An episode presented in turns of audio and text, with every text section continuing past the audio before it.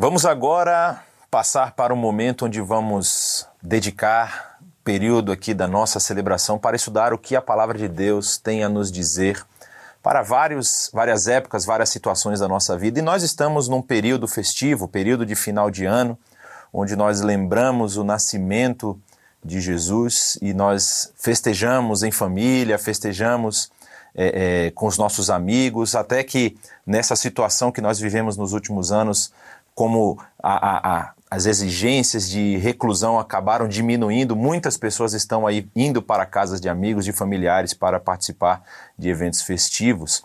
E o que a gente quer falar hoje aqui é justamente sobre esse período, mas de um enfoque um pouco diferente. Nós sabemos que é, vivemos numa sociedade que entende o, o período natalino como um período de celebração. Talvez o sentido por trás dessas celebrações não seja exatamente aquele que a própria palavra de Deus nos diz, mas nós sabemos que é um período em que nós é, é, vemos as pessoas dizendo que temos que ter mais paz, mais alegria, mais amor uns pelos outros. E aí eu queria levantar um questionamento que talvez não passou na sua cabeça. Talvez você está tão acostumado com esse sistema que nós estamos inseridos que você nunca pensou nisso. Como é que era o Natal na época em que não havia o Natal? Como é que era o Natal na época em que ainda não havia o nascimento de Jesus? Ou seja, não existia essa, esse evento. Como que as pessoas poderiam ter esse mesmo sentimento? Como que essas pessoas poderiam ter essa mesma atitude de espalhar amor umas com as outras se não havia um referencial para isso?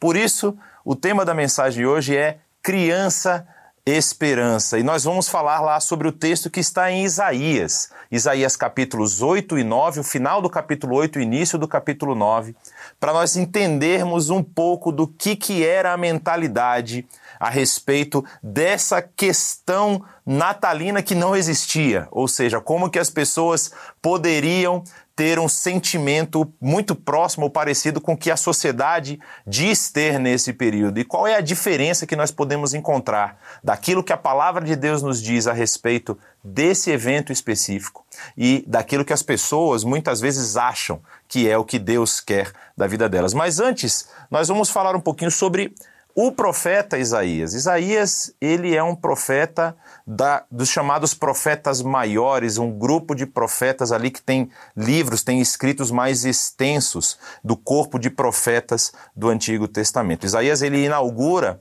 ah, o rolo dos profetas maiores, ele é o primeiro que vem, depois dele vem Jeremias e depois Ezequiel, e Isaías ele fala durante um período que é um período um tanto quanto extenso, né? O primeiro verso do seu, do seu livro, do capítulo 1, verso 1, vai dizer que ele foi um, recebeu as visões a respeito de Judá, o reino do sul, e da cidade de Jerusalém, justamente no reino de quatro homens, que eram Uzias, João, Acás e Ezequias, os reis de Judá.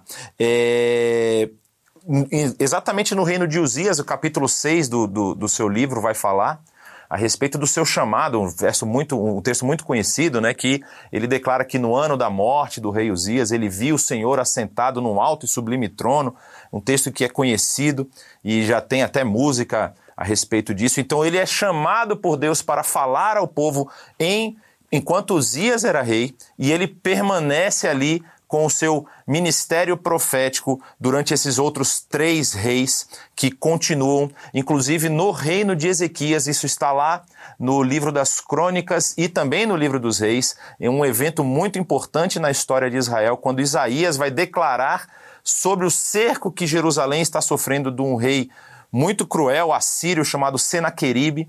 Senaqueribe está cercando Jerusalém, quer conquistar Jerusalém, já havia conquistado várias cidades de Judá. E Isaías vai receber uma palavra de Deus dizendo que Senaqueribe não vai invadir a terra.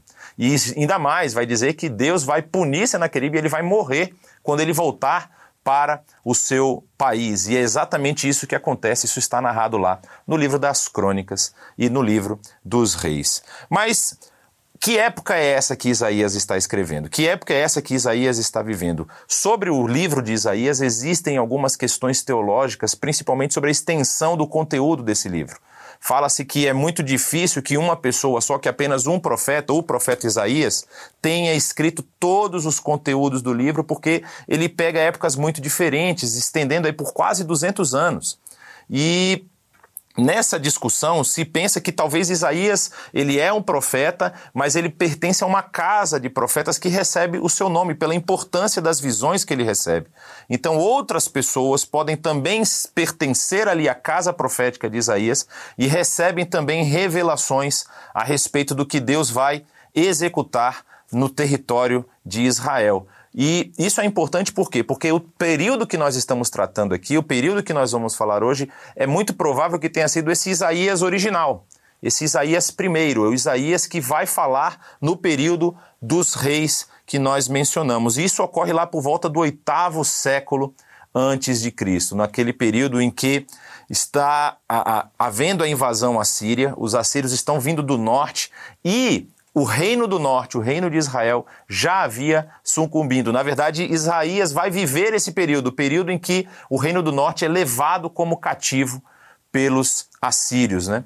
E Isaías vai falar aos reis, vai ser um conselheiro desses reis, vai orientar esses reis em muitas das suas ações, nesse desespero que eles viviam por conta da invasão do seu território, das cidades sendo conquistadas e do povo fugindo, né? As pessoas que estavam sendo dominadas no norte fugindo para o Reino do Sul, para se esconder no Reino do Sul, para tentar se proteger um pouco mais. E aí você imagina o que que era no oitavo século antes de Cristo, há 2.800 anos atrás, como que seria uma população vir de um lugar mais distante para se colocar numa cidade que talvez não tivesse recursos para receber todas essas pessoas, tivesse dificuldade de alimentação e ainda sofrendo um cerco que durou pelo menos dois anos. E há uma história muito interessante lá a respeito do reino de Ezequias, que ele foi orientado por Deus para que transferisse a água das fontes de Jerusalém, uma fonte muito famosa, a fonte de Giron, que existe lá em Jerusalém, que jogava água para fora da cidade, ele transfere essa água para dentro para poder ter água nesse período aí de cerco causado por Senaqueribe. E esse túnel que foi escavado no período de Ezequias pode ser visitado ainda hoje em Israel, se você quiser visitar um dia, ver lá Jerusalém, você pode visitar o túnel de Ezequias, é muito famoso isso, é, é, esse local lá na cidade de Jerusalém. Mas, voltando para o nosso querido profeta Isaías, eu quero convidar você a pensar comigo. Pensa bem, imagina a situação da população que está vivendo nesse período.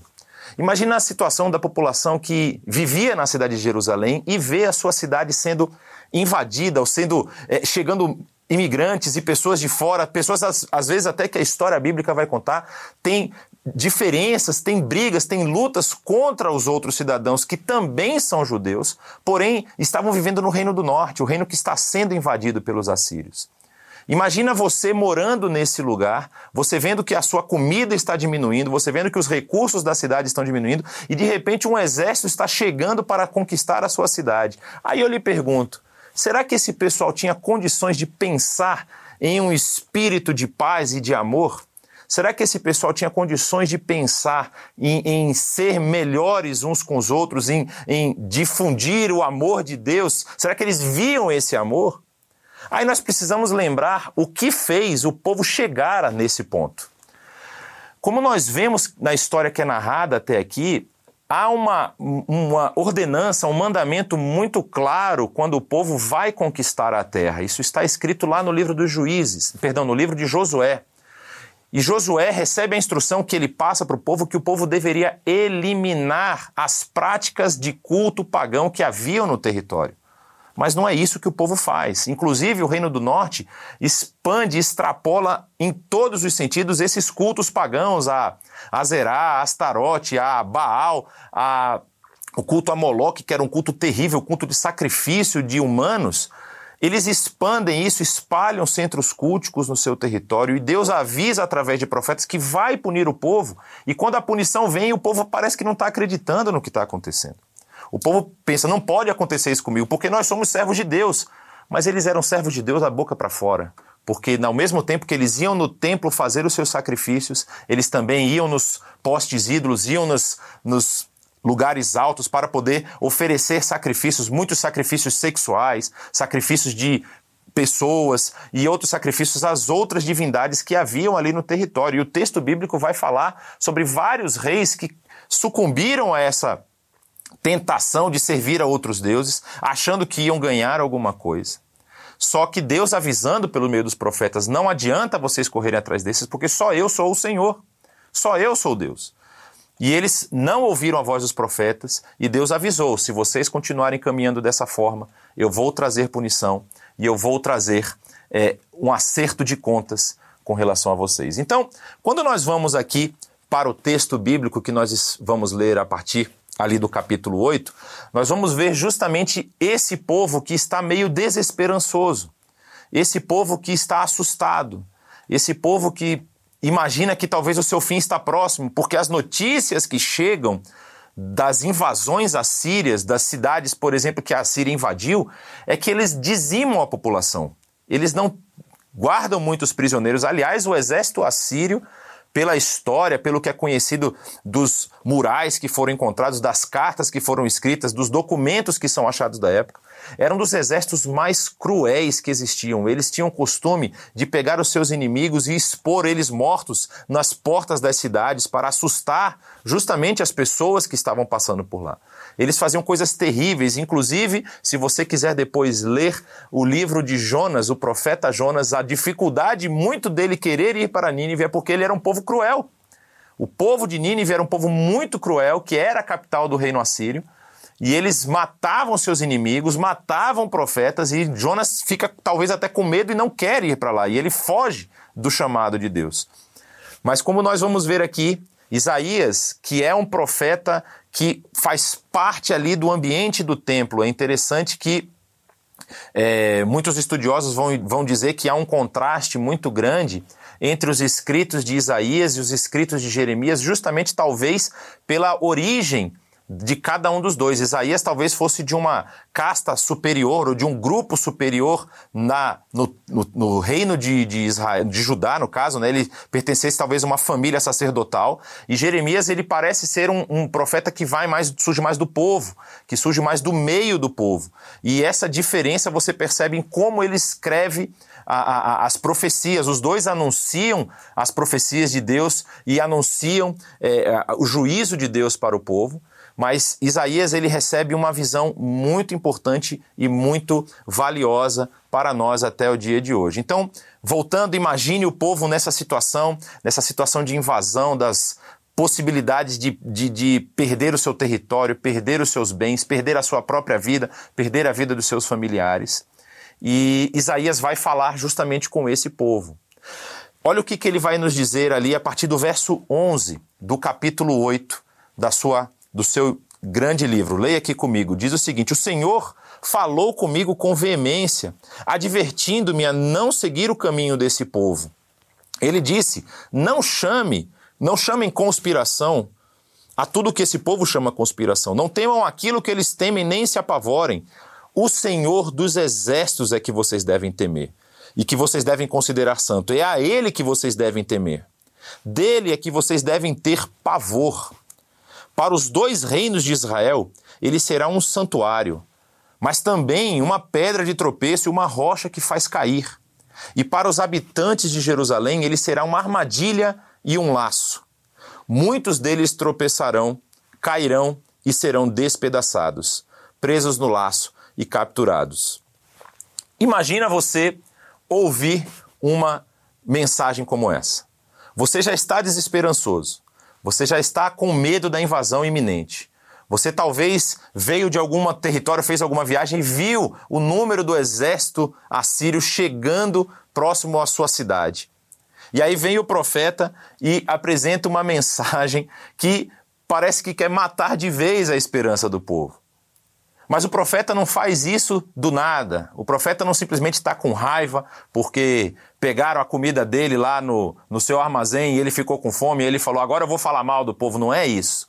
O profeta está mostrando ao povo qual é o resultado das ações dele. Qual é o resultado dessa vida que eles resolveram ter de mistura, de, de se misturar com a cultura, se misturar com os ritos que haviam ali na região. E é interessante que nesse trecho que nós lemos a gente pode perceber que ele deve, ele, ele, avisa o povo: olha, vocês estão talvez com, com medo do exército assírio, vocês estão com medo do que eles podem fazer. Não é eles que vocês têm que temer. Não adianta, como diz o texto aqui, vocês chamarem de conspiração tudo o que esse povo chama de conspiração. Havia ali no meio do povo aqueles que eram do partido dos assírios, vamos dizer. Aqueles que achavam que Israel tinha que fazer uma, uma, uma aliança, no caso o reino de Judá tinha que fazer uma aliança com os assírios para evitar o ataque assírio. Isso já tinha acontecido no reino de Ezequias. Ezequias havia mandado um tributo muito alto, muito pesado para o rei assírio, inclusive tirando parte da, dos ornamentos do templo, removendo parte dos ornamentos do templo para pagar esse tributo alto. E aí, Isaías está falando: vocês não têm que temer esse povo. Vocês não têm que temer essa, esse perigo que vocês acham que vai cair sobre vocês. Vocês têm que temer ao Senhor dos Exércitos. É a Ele que vocês têm que temer. Em vez de vocês ficarem nesse joguinho, ah, talvez se eu fizer um sacrifício a mais, talvez se eu fizer uma coisa melhor aqui para Deus, Deus vai ficar feliz e vai me ajudar. Enquanto isso, com as mesmas práticas culticas, com os mesmos problemas que a situação, que, que, que a população havia se envolvido nesses anos em que estavam já sendo ali governados pelos reis corruptos, os profetas estão avisando, Isaías está avisando, vocês têm que parar de ficar fazendo esse negócio de jogar em dois times, de jogar em dois lados. Ou vocês temem ao Senhor, ou vocês têm consciência de quem é o Senhor dos exércitos e vocês passam a servi-lo de todo o coração. Ou não adianta vocês ficarem com medo, porque vai chegar o, o, o, pagamento, vai chegar a punição. E olha como ele continua dizendo: Deus, esse Deus, pois o Senhor, como ele diz aqui, a partir do verso 13, ele será para os dois reinos de Israel, tanto o reino do norte, que já não existia, que já tinha sucumbido, talvez nessa época aqui que Isaías escreve ainda não tinha caído, mas estava na iminência de cair. Para esses dois reinos de Israel, ele será um santuário, ele será o local onde Israel e Judá vão encontrar o seu refúgio, onde Israel e Judá vão poder servi-lo com coração grato, com coração alegre. Porém, ele também será, como diz aqui no próprio verso 14, uma pedra de tropeço e uma rocha que faz cair. Porque aquelas pessoas que estavam vivendo esse tipo de vida dúbia, esse, essa vida dupla, de servir ao Senhor quando dava, de servir às outras entidades, aos outros deuses que eles acharam ali, achando que isso ia dar tudo bem, ele faria com que essas pessoas tropeçassem e caíssem. Ele continua dizendo para os habitantes de Jerusalém especificamente, serão armadilha e um laço, já anunciando a queda iminente de Jerusalém que viria na, com a, a conquista babilônica, porque o povo não havia se arrependido. E aqui do que, que nós estamos falando? Do que, que nós estamos falando? Quando se fala assim, ah, que eles serviam outros deuses, o que, que era isso? Havia os cultos de prática sexual. Havia os cultos de sacrifício humano. Havia um vale na região sul da cidade de Jerusalém, chamado Vale dos Filhos de Inom, onde os arqueólogos encontraram resquícios de estatuetas do deus Moloque.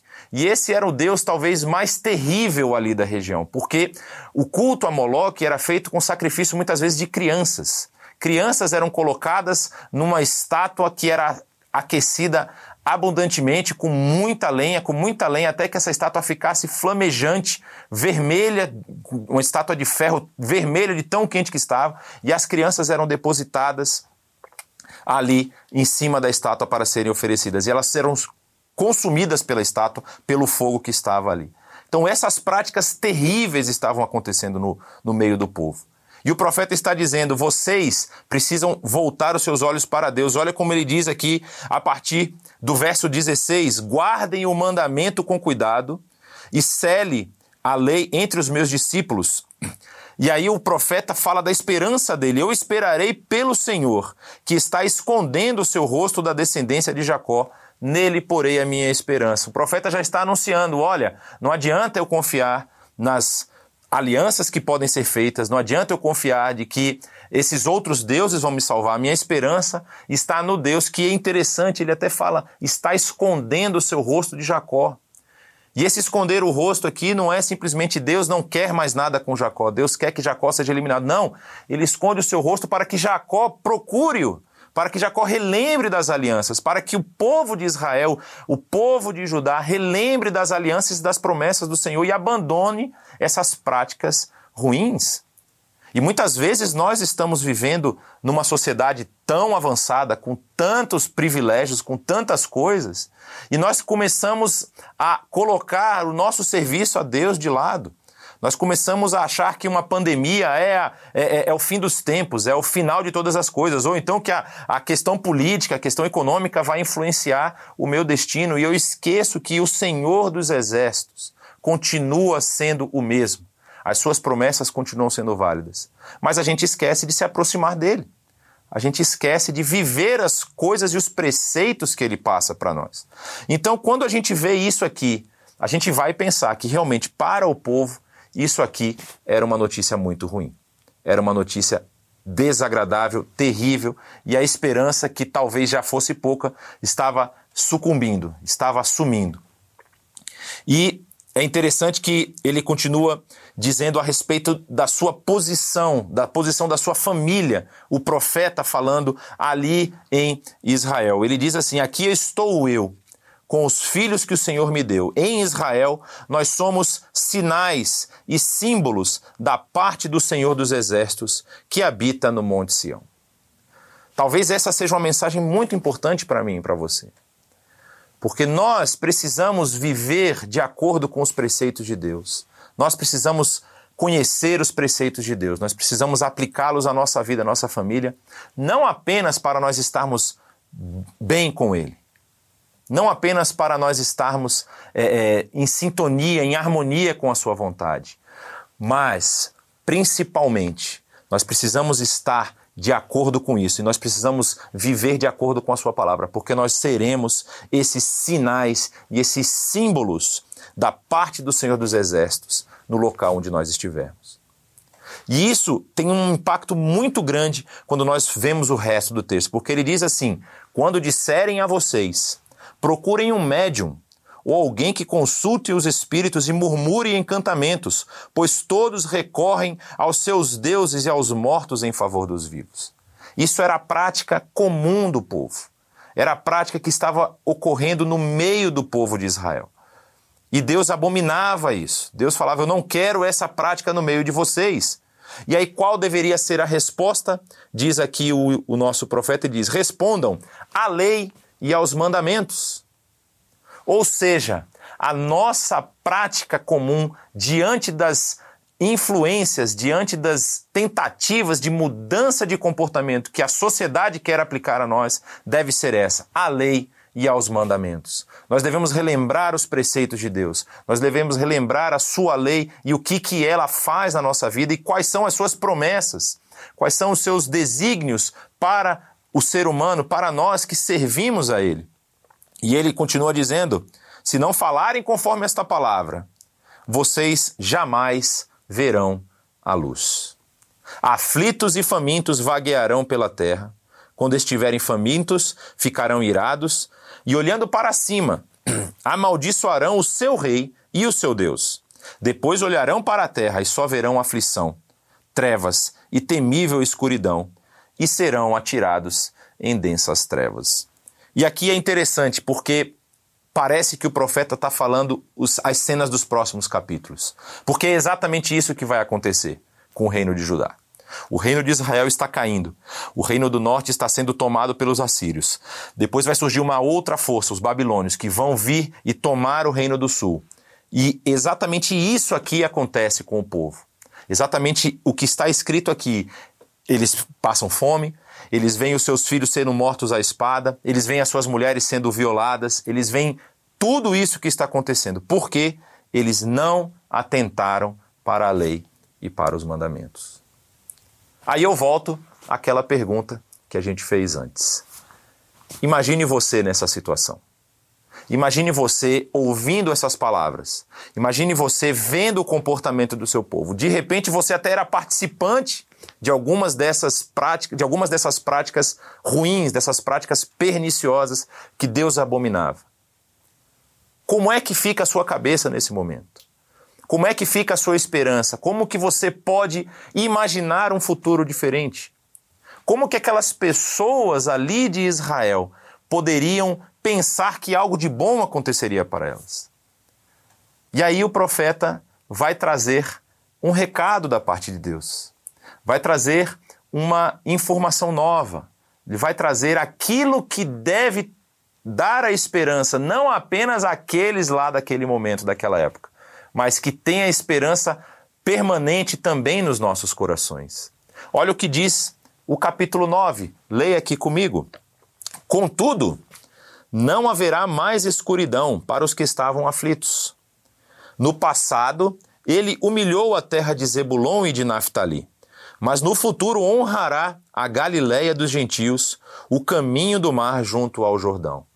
E é interessante essa citação aqui desse território específico, porque é, Zebulon e Naphtali são duas tribos que estão exatamente onde é o território da Galileia hoje, e era também o território da Galileia no período em que Jesus é, viveu, e era o território de entrada justamente dos exércitos que vinham do norte. Os exércitos que vinham atacar o povo de Israel do norte entravam justamente por Zebulon e Naphtali. E você imagina como tribo de Israel tendo que defender o seu território, você não, não suportando um exército estrangeiro, deixando que o exército passasse pelo seu território, poderia ser uma vergonha para o povo. E aqui ele está dizendo que dele Deus humilhou no passado essas terras de Zebulon e Naphtali, mas ele vai honrar a Galileia. Ele vai honrar esse caminho do mar que vem, que está lá junto ao Jordão. E continua dizendo: o povo que caminhava em trevas viu uma grande luz. Sobre os que viviam na sombra da morte raiou uma luz. O profeta está dando a esperança ao povo. Vocês estão em densas trevas, vocês estão achando que a vida de vocês vai acabar, vocês estão achando que tudo se acabou, que é o fim da vida, como outros povos sucumbiram, outros reinos acabaram, vocês também vão acabar, mas olha aqui, no meio das trevas, raiou uma luz. E ele diz sobre aqueles que viviam na sombra da morte, raiou essa luz, resplandeceu a luz, vai dizer uma outra versão. E ele continua dizendo que a partir do verso 3, fizeste crescer a nação e aumentaste a sua alegria. E eles se alegraram diante de ti como se regozijam na colheita, como os que exultam quando dividem os bens tomados na batalha. E são duas, dois tipos de alegrias que, se você pensar assim para a época, né, um povo agrícola, um povo pastoril, um povo que não estava tão acostumado assim a grandes conquistas. A gente não vê na narrativa bíblica o exército de Israel saindo para conquistar o Egito, saindo para conquistar os assírios, saindo para conquistar outros povos. Eles estavam ali dominando aquela região em que eles estavam habitando e imagina a felicidade que talvez fosse quando tivesse uma colheita farta quando você tivesse mantimento aí pelo próximo ano ou pelos próximos anos, quando você, por exemplo, entrasse em uma batalha para se defender ou até mesmo atacando um outro território e fosse vitorioso. E ele conta que essas vitórias, é, é, é essa alegria aqui, é, ela não, se, não vai comparar-se com a alegria que eles vão receber, de acordo com o que o texto diz. Olha só, a partir do verso 4 ele diz: Pois tu destruíste o jugo que os oprimia a canga que estava sobre os seus ombros, e a vara do castigo do seu opressor, como no dia da derrota de Midian. E continua falando: Pois toda a bota de guerreiro usada em combate e toda a veste envolvida em sangue serão queimadas, como lenha no fogo. Ou seja, nós vamos ver que não vai haver mais lutas. Toda a roupa de combate, tudo aquilo que foi usado em combate sangue vai ser queimado. Nesse momento em que a vitória final do Senhor chegar, é, não vai ter mais disputa, não vai ter mais guerra uns com os outros. E essa alegria que você tem quando o jugo é destruído, quando a, a canga que está sobre os ombros é removida. Não sei se você já teve a oportunidade de ir numa fazenda onde você tem burros, onde você tem cavalos. Você perceba a, a felicidade dos animais quando você retira essas coisas deles, quando você retira uma canga dos bois, quando você retira uma cela de um cavalo e solta o cavalo no campo, você perceba a alegria, talvez você já tenha percebido a alegria que eles sentem quando eles estão soltos. E ele está falando aqui que esse jugo que está é, agindo sobre Israel vai ser removido. Esse jugo que está sobre o povo vai ser retirado e não vai mais ter necessidade de você ter armamentos, de você ter equipamentos de guerra. Você vai poder queimar os equipamentos de guerra, aquelas marcas das batalhas, aqueles equipamentos que estão manchados, que estão com marcas de luta, que estão com sangue, vão ser queimados no fogo. Tudo isso vai acontecer. Por quê? Porque um menino nos nasceu, um filho nos foi dado, e o governo está sobre os seus ombros e o seu nome, e ele será chamado Maravilhoso Conselheiro, Deus Poderoso, Pai Eterno e Príncipe da Paz. A esperança do povo que estava nas trevas, a esperança daquele povo que estava sendo fustigado, que estava passando por dificuldades, que estava passando por lutas, estava numa criança que nasceria e que traria a paz. E é interessante nós pararmos um pouco aqui e, e, e avaliarmos e, e, entendermos o que, que está sendo colocado aqui. Essa criança que possui quatro títulos, quatro nomes, vamos dizer assim. Ela é chamada de maravilhoso conselheiro, de Deus poderoso, de Pai eterno e príncipe da paz. E aí você pensa o que que isso tem a ver comigo e com você. Não é? Nós não vivemos nessa época, nós não vivemos no período que nós estamos falando. Nós sabemos do nascimento de Jesus, nós inclusive comemoramos, celebramos esse nascimento não faz muito tempo.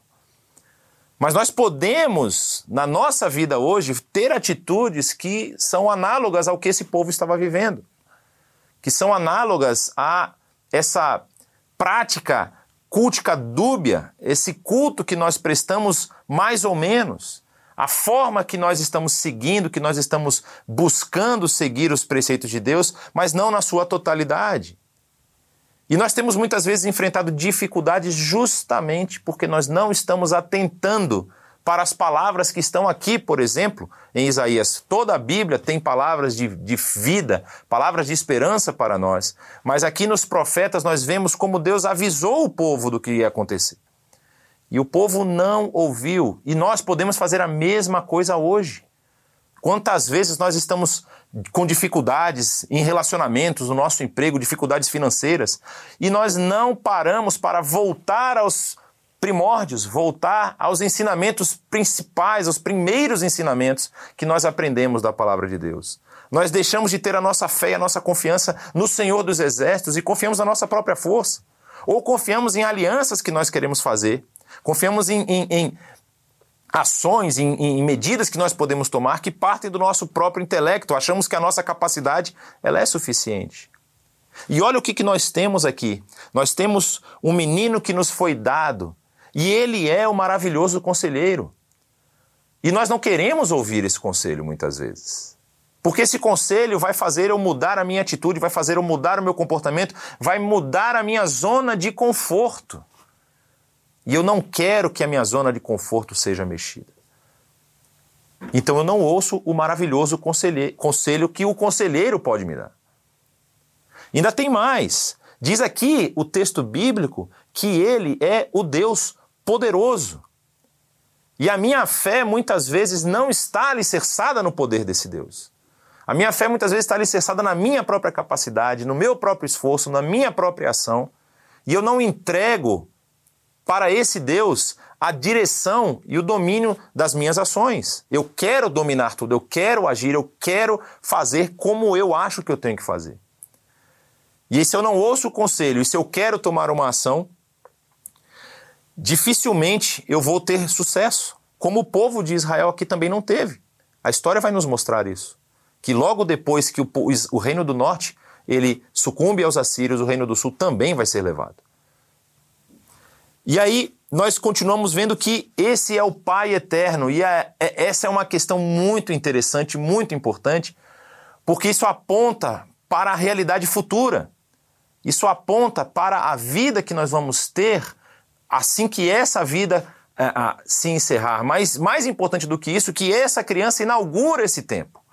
A partir do momento em que nós temos acesso a, a, essa graça, a essa dádiva através do sacrifício dessa criança que é narrado nos evangelhos, nós também podemos fazer parte dessa eternidade com esse Pai que nos ama, com esse Pai que quer o nosso bem. Então, a, a nossa perspectiva de ação, de planejamento, precisa ser outra. Engraçado que há pouco tempo eu ouvi uma, uma, uma, palavra muito importante para nós. O nosso período de vida aqui é muito curto. É muito curto. Tem uma frase famosa que, que surgiu aí nas redes sociais falando sobre a questão do, do uso do cartão de crédito. Eu achei muito interessante, né? Que diz que o cartão de crédito é um dinheiro que você não tem para comprar coisas que você não precisa para impressionar pessoas que você não conhece. Ou seja, a gente passa muito tempo achando que tem que ter um, um papel, uma relevância que é aceita pela sociedade aqui como se fosse algo válido, mas não pensamos nas, nas, nas coisas eternas, nas coisas que vão perdurar para sempre, nas ações que vão impactar não apenas as pessoas nessa vida, mas na vida futura. E nós ficamos presos, arraigados naquelas coisas que nós possuímos, nas coisas que nós podemos fazer, e não temos o nosso foco nessa eternidade. E esse bebê, essa criança, nos aponta para essa eternidade. E termina dizendo que ele é o príncipe da paz. E aí você pode até pensar comigo: não, tudo bem, na vida futura, lá na frente, nós vamos ter paz. A Bíblia diz que quando a gente morrer, a gente vai para um reino de paz, que não vai ter mais conflito, não vai ter nada. Mas como é que eu posso ter paz hoje? É interessante que o apóstolo Paulo tem um, um, um trecho da sua carta aos Filipenses que ele fala sobre isso que nós nos deixamos dominar pelas nossas ansiedades e pelos nossos medos. Mas se nós tivermos a prática de colocar esses medos e essas ansiedades aos pés dessa criança, uma paz que excede todo o entendimento vai guardar o nosso coração. E nós não fazemos isso. Por isso que o profeta está falando, a lei e aos mandamentos. E eu falo mais, a lei, aos mandamentos e aos ensinamentos dessa criança. Vamos voltar os nossos olhos para o que a Bíblia tem a nos dizer, para que a nossa vida possa ser baseada não na nossa força, não no nosso no ser dominada pelo nosso medo, mas que nós possamos caminhar de acordo com os preceitos e, e, e de acordo com aquilo que Deus tem para nós. E ele continua o texto falando o seguinte: Ele estenderá o seu domínio e haverá paz sem fim e sobre o, seu, e sobre o, sobre o trono de Davi e sobre o seu reino, estabelecido e mantido com justiça e retidão, desde agora e para sempre. Talvez você não consiga enxergar isso tão bem agora. Talvez você está vivendo um pedaço, um, um, um, uma porção da sua vida muito conturbada. Mas você precisa depositar a sua fé nisso aqui. Você precisa depositar a sua esperança. Assim como aquele povo que não tinha Natal, aquele povo que não podia comemorar o Natal, porque não havia Natal naquela época, tinha que depositar a esperança nessa palavra, naquilo que Deus prometera para eles. E nós que já recebemos isso, nós que já sabemos dessa dádiva maravilhosa e que Deus entregou através do seu Filho Cristo Jesus, nós precisamos nos apegar a essa esperança. E é interessante que a última frase desse trecho diz o seguinte: o zelo do Senhor dos Exércitos fará isso. Ou seja, isso não é algo que a gente pode barganhar.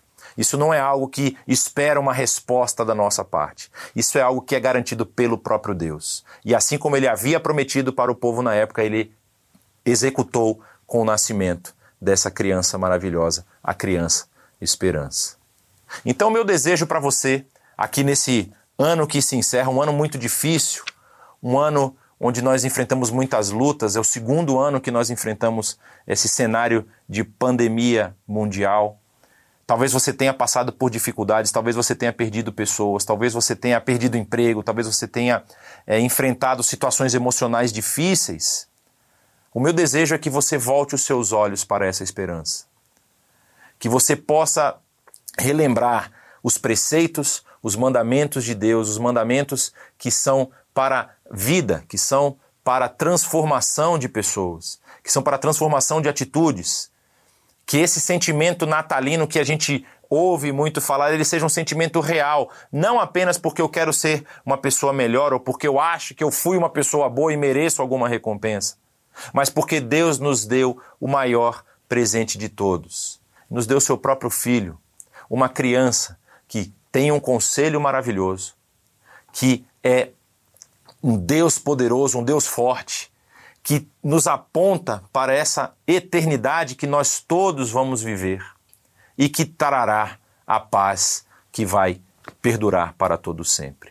Que o Senhor abençoe a sua vida, que você possa nesse ano que vai iniciar daqui a pouco voltar os seus olhos para Deus, voltar os seus olhos para o seu filho Jesus Cristo, que você possa aplicar os seus ensinamentos na sua vida, para que essas realidades sejam também realidade na sua vida. Que Deus o abençoe.